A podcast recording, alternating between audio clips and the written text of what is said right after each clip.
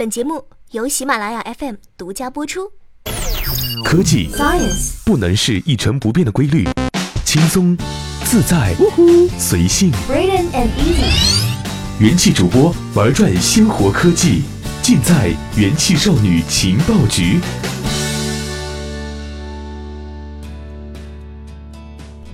Hello，大家好，这里是用智商捍卫节操，用情商坚守美貌的元气少女情报局，我是小七。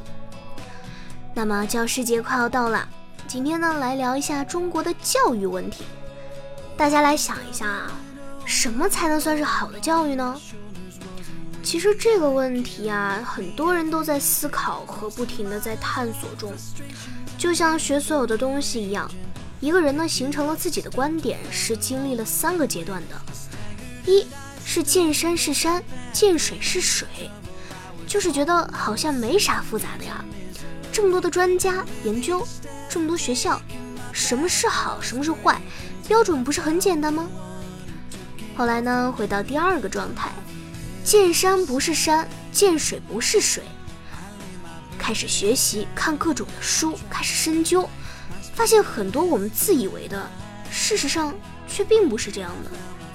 去芬兰这个被全世界教育者视为圣地的地方，又发现好的教育其实很简单。于是呢，就到了第三个阶段，见山还是山，见水还是水。所以为什么说好的教育体系其实很简单呢？因为无非是回归常识，或者说是第一性原理。那么我们如何才能有好的教育体系呢？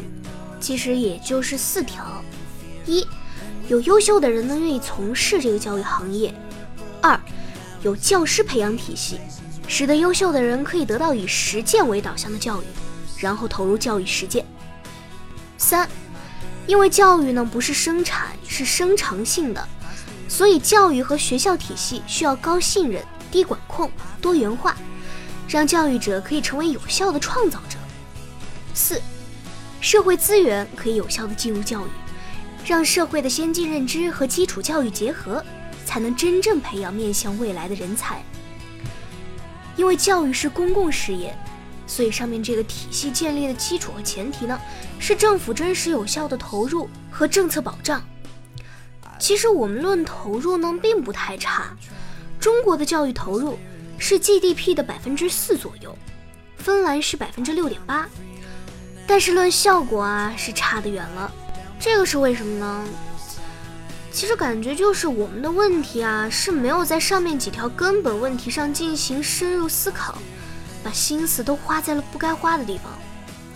就像这次被全民吐槽的央视开学第一课，之所以出现这样的洋相，是因为各级部门想的。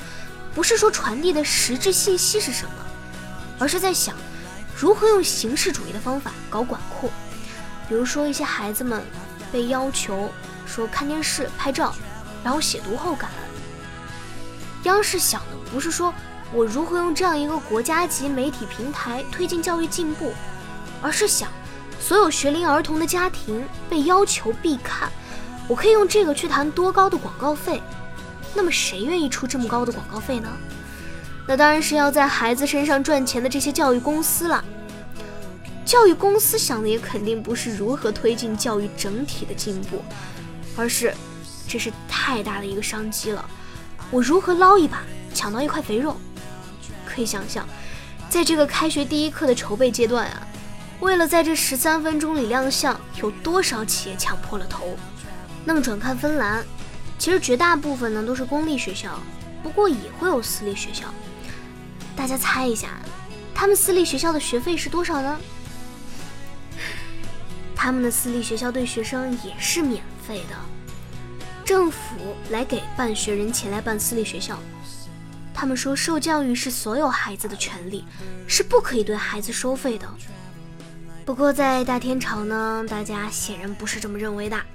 感觉啊，现在教育都已经成了巨大的商业机会了。其实也并不是要和别的国家去比什么，但是作为家长，谁不想让自己的孩子有一个更好的教育呢？是不是？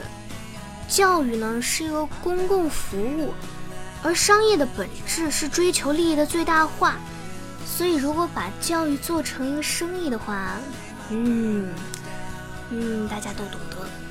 不管怎么样呢，还是希望我们国家的这个教育啊，变得越来越好，继续冲呀！